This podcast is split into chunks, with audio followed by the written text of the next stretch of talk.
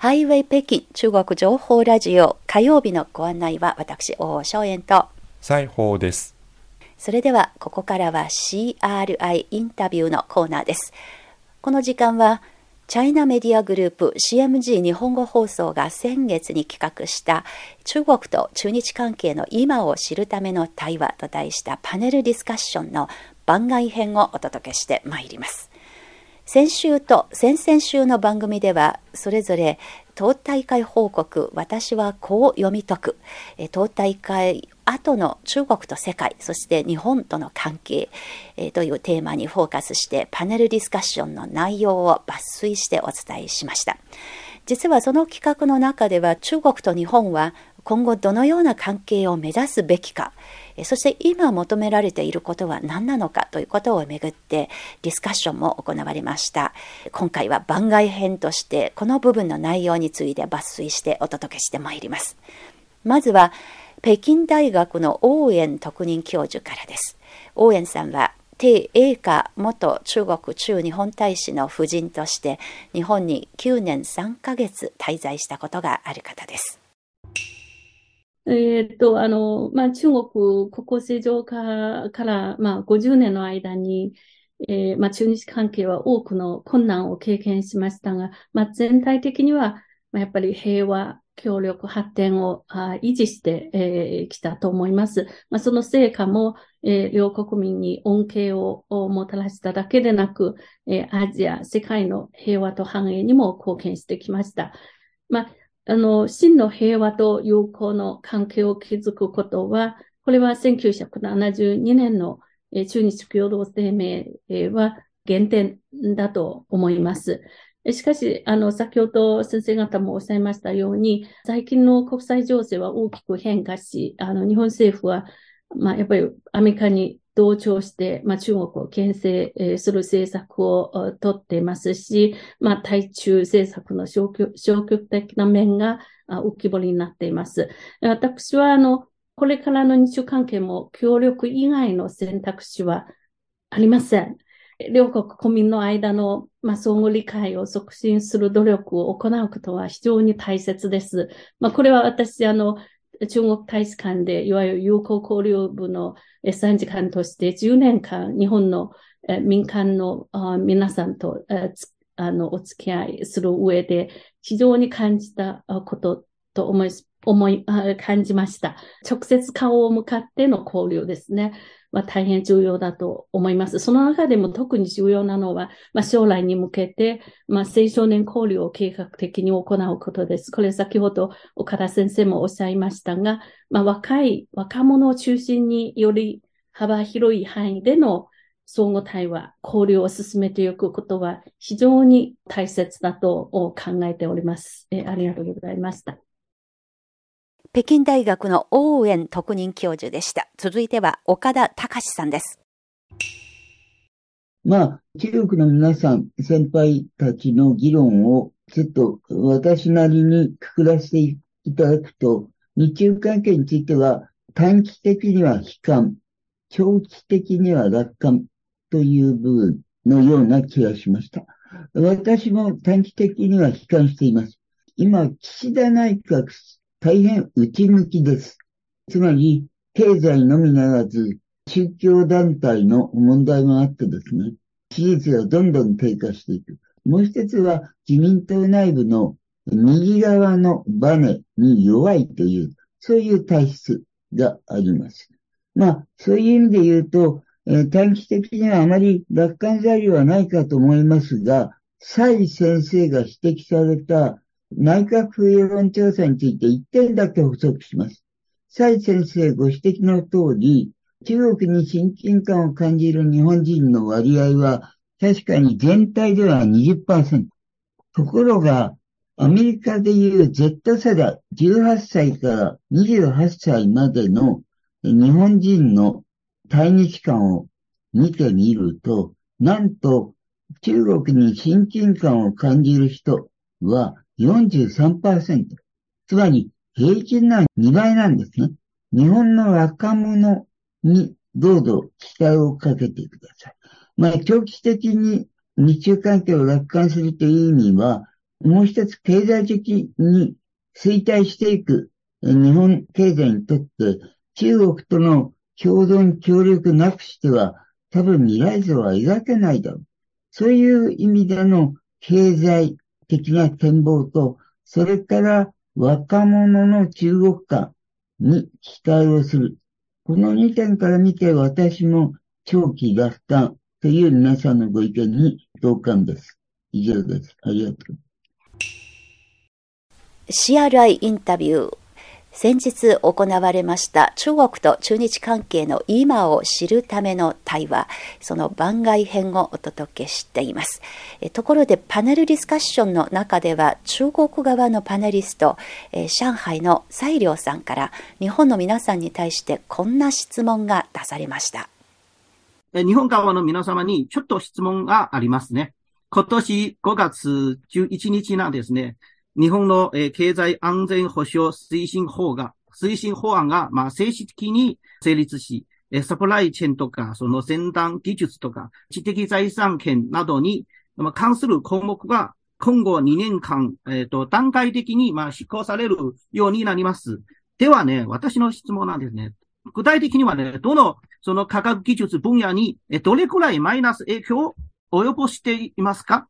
で、あの、日本側の皆様の貴重なご意見を伺いたいと思っております。はい、西良さんでした。ありがとうございました。えー、時間が非常に迫ってますので、あの、まずですね、泉川さんからお願いします。蔡先生、ありがとうございます。えっと、経済安保が日本の経済界のにどのくらいの影響を与えているかっていう話は、すいません。私も全く、あの、わかりません。わからないっていうのは、日本の経済界がこの経済安保法案が確定したことによって何が規制の対象になるのかっていうようなことを政府がまだ曖昧にしたまんまなんですよね。なので、えっ、と、皆さんどこまで中国とやったらペナルティの対象になるのかみたいなことがはっきり分かってない。分かってないと、あの、日本の国民性なのかもしれないんですけども、危ない時にはやらないっていう。中国の方だとリスクがあってもとりあえずやってみようっていう感覚の人が多いと思うんですけど、なので、日本の方たちはそれですごく慎重になって様子見をしてるっていう、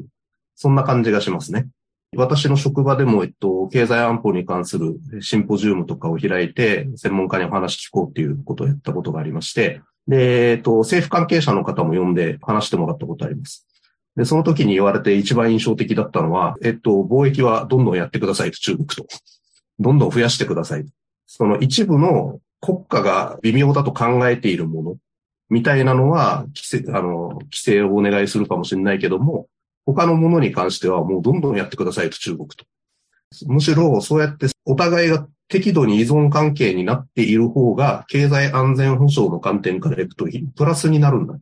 むしろ中国が他の国とサプライチェーンを完全に作って、日本の人たちの原材料とかいりませんってなった方が、経済安全保障上リスクになる。むしろね。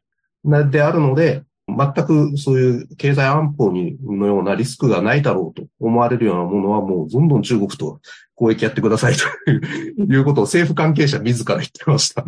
それがすごく印象的。なので、やっぱり日本も中国も課題は何がダメで何がやっていいことなのかっていうことをもう少しはっきりさせてもらうっていうことの方がいいような気がしますね。で、なかなか民間の技術と軍事の技術っていうのがなかなかこう区別がつきにくい世の中とか社会状況になってきてるので、難しいところはあるんだろうけど、ちょっと少なくともガイドライン的なものを出してもらえるといいかなと思っていて、そこは日本の経済界の方たちもいろいろ考えていると思います。はい。また、後ほど次の質問ありますが、村田先生、どうぞ。あの、歴史的に見てですね、中国はアメリカに、あの、建国後、アメリカの封じ込め政策にやられましたね。50年代の半ばからソ連との関係も悪くなって、中国はアメリカとソ連両方から封じ込められるような、大変苦労したことがあるわけですよ。でも中国はまあそこでへこたれたことはないわけで、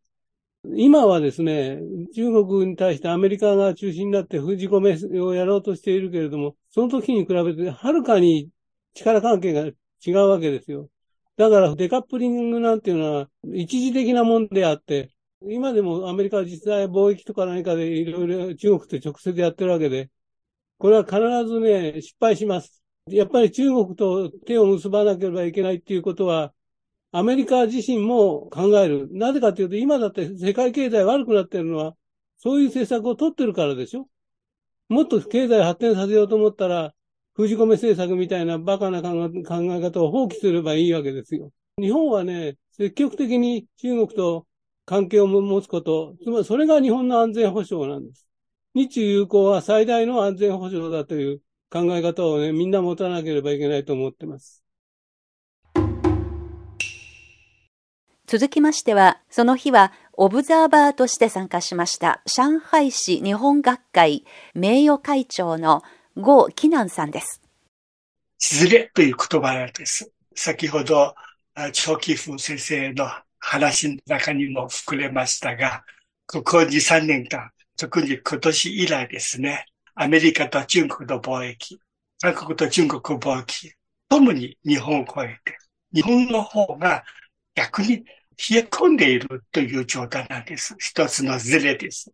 もう一つのズレですね。岡田先生のおっしゃるように、あの、日本人の世田間のズレですね。若い人、特にあの20代の若い日本人の体重親近感が、だいたい40%を足しました。あの、全体よりですね、2倍以上であります。世田間のズレです。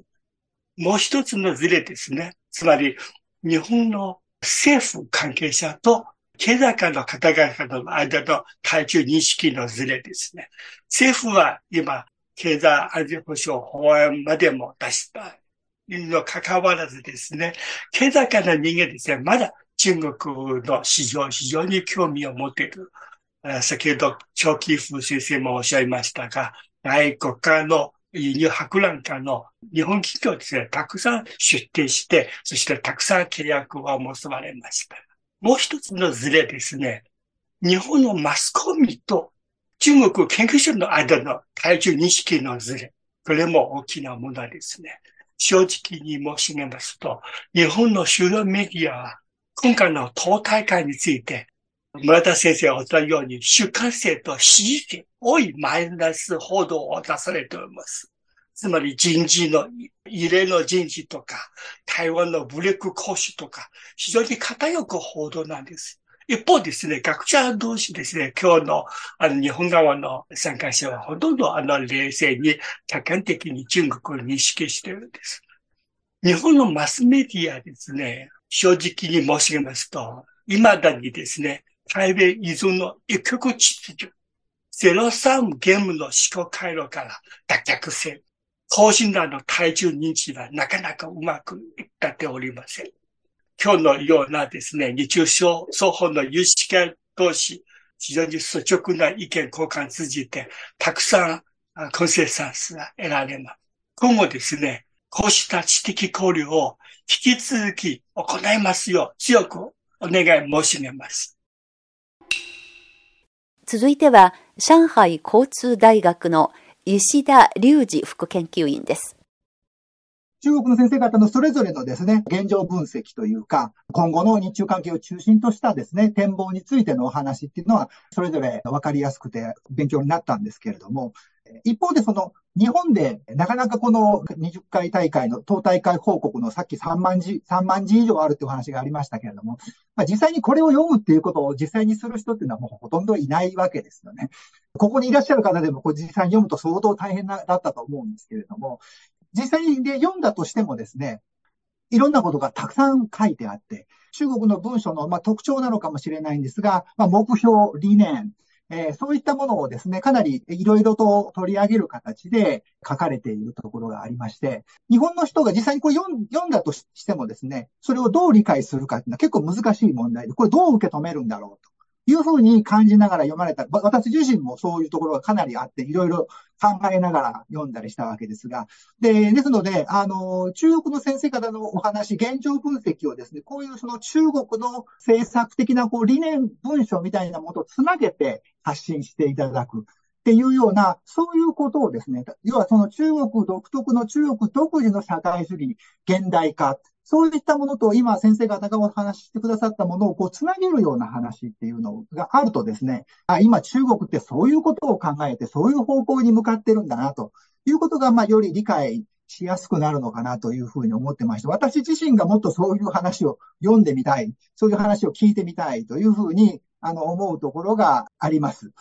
アメリカとか日本とかでは戦略論とかですね、なんだろう、封じ込めとかですね、それから今日もキーワードで出てたデカップリングなんて話が最近よく使われるようになってですね、そういう言葉を聞くと、なんか理屈があるような印象があるんですが、アーシダーの報告を見てると、いろんなことがこう、やや相場な的にこう、並んでる印象がありまして、まあ、理論っていうか理屈っていうか、そういうものがもうちょっと見えてくると理解しやすくなるのかなというふうに思いまして、私自身はやはり、やっぱりその弁証法的な発想っていうのが、アーシダー報告の中には、やっぱ基本ベースとしてあると思うんですが、そこをもう少し、えー、研究者の方々が具体的に示していただくと、日本の人も分かりやすくなるのかな。例えば今日も何度も話し合ったウィンウィンとか、平和的発展とか、人類運命共同体とかですね、私も興味があるわけですが、それを言葉としてではなくて、それどういうふうに実現していくのか。どういうふうに進められていくのかということをですね、その現実と理論みたいなものをもうちょっとこう繋がる形で中国の研究者の方々に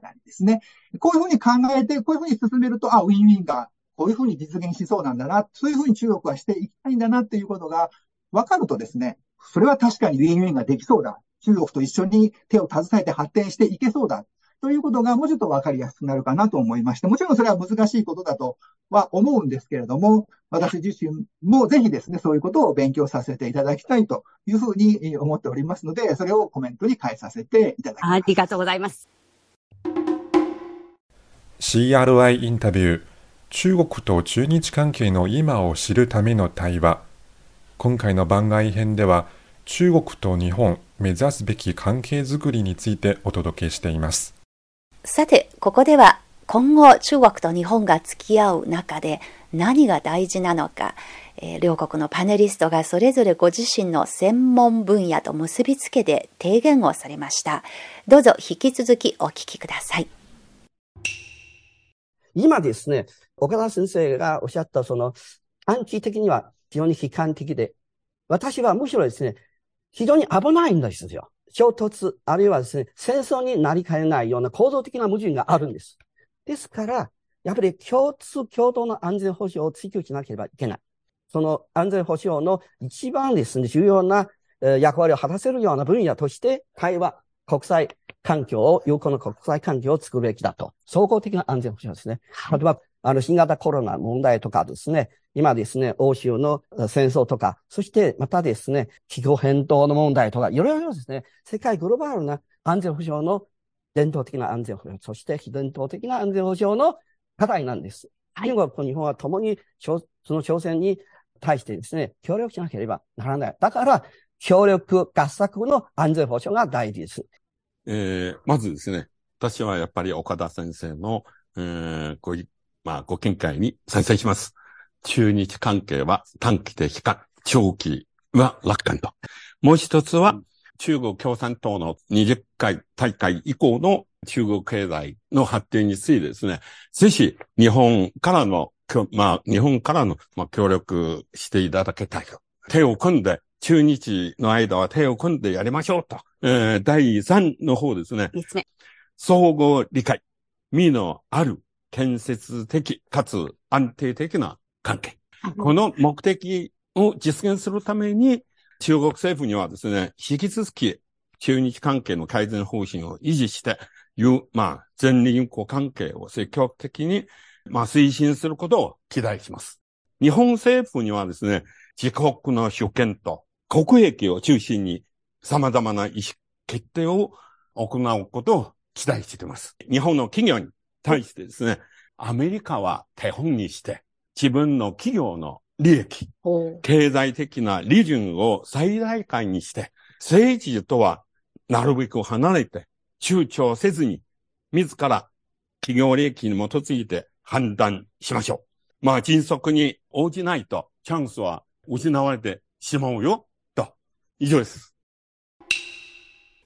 まずは平和。第2は、あの、発展。第3は協力。えっ、と、最後はウィンウィン。あくまでも、えー、平和共存合原則を踏まえ、日本との友好協力を発展させ、新時代の要求にふさわしい両国関係の構築を推し進めるべきだと思っております。あの、先ほど日本側のパネリストの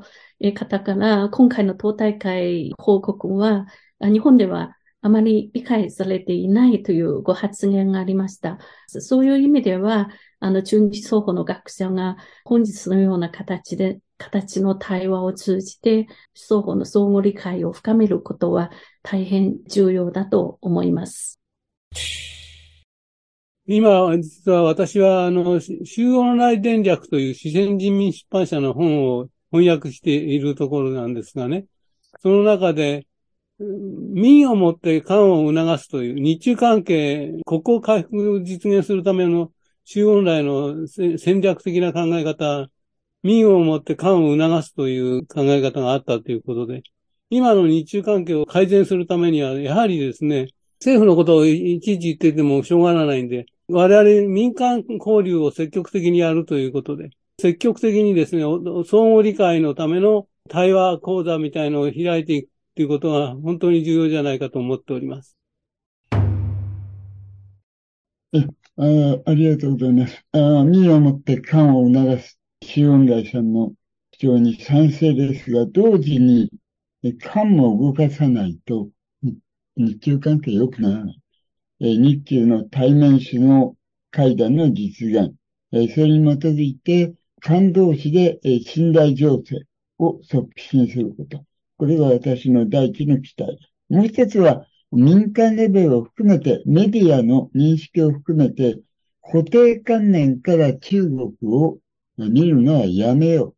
う。等身大の中国を見ようではないか。というのが私の提言です。情報が溢れて、嘘の情報も多い時代ですから、あ岡田先生も今おっしゃってたように、イメージではなくて、具体的に事実を知っていくということが非常に大事になっていると感じています。今、日本では中国は異質な存在だと、やたらと言われていますけれども、今回の報告文書を読めばですね、今の中国が何を目指そうとしているのかということがよく見えてきます。で、読むと実際には中国と日本、あるいは中国と世界との共通点の方が多くて、どこが異質なのかということの方が考えなければいけないような、そういう実態も見えてきます。ですから、対立するより学び合う日中関係を目指していきたいというふうに思います。日中国交正常化50周年で、この間に日本と中国の間には架け橋となる人たちもいっぱいできたと思いますけど、依然として壁があるんだろうなと思ってます。橋はできたけど、橋の先にずっと壁があるっていう感じがしてます。あの、いろんな意味の壁だと思います。で、と、私が勤めてる職場は、経済交流を、えっと、中国と68年、つまり国交が回復する前からやってきた団体ですけれども、中国側には兄弟の団体があって、中国国際貿易促進委員会というのがありまして、ここは私たちより2歳年上で、70歳、70年でした。で、今年70年の記念大会の時に習近平国家主席が祝電を寄せられて、そこの時に、あの、おっしゃってた言葉が非常に印象的で、やっぱり我々が東と西のその壁を壊すっていうことをずっとやってきたっていうことをおっしゃってて、私はこれに非常に感動してまして、やっぱりこれからは橋を架けるだけじゃなくて、お互いの理解を進めて壁をなくしていくっていうことを日本と中国で一緒にやろうという、この共通の目標に向かって壁を壊すとは別に全く同じになるということではないので、お互い違いがあるってことが分かりながら、お互いの中に存在している壁を取り払っていくっていう努力を今後やっていきたいなと思ってますし、日中でやっていけたらいいなと思ってます。以上です。本当に、あの、長い時間、えー、かけてですね、あの、進めてまいりました。本日の中国と、えー、中日関係の今を知るための対話。ここでディスカッションを行う目的というのが、何か難しい問題に対して分かりやすい回答をすぐ手に入れるというようなことじゃないと思います。えー、本日はですね、様々なキーワードが出されました。これらはいずれもメソッドにつながるような、え問題をどう見るのか、分析するのか、答えに近づけるためにどう努力すればいいのかという意味でのキーワードがたくさん出てきました。そういう意味では非常に有意義な模索ができたように思います。えー、またこのような機会があれば、ぜひ議論の続きを深めてまいりたいと思います。本当に改めまして皆様に心から感謝申し上げます。ありがとうございました。ありがとうございました。ありがとうございました。CRI インタビュー。中国と中日関係の今を知るための対話というパネルディスカッションの番外編をお送りいたしました。この番組お聞きになってのご意見ご感想などぜひお寄せください。中国と日本どのような関係目指すべきか、そして今やらなければならないことなどをめぐり、皆さんのご意見もぜひ聞かせてください。CRI インタビューでした。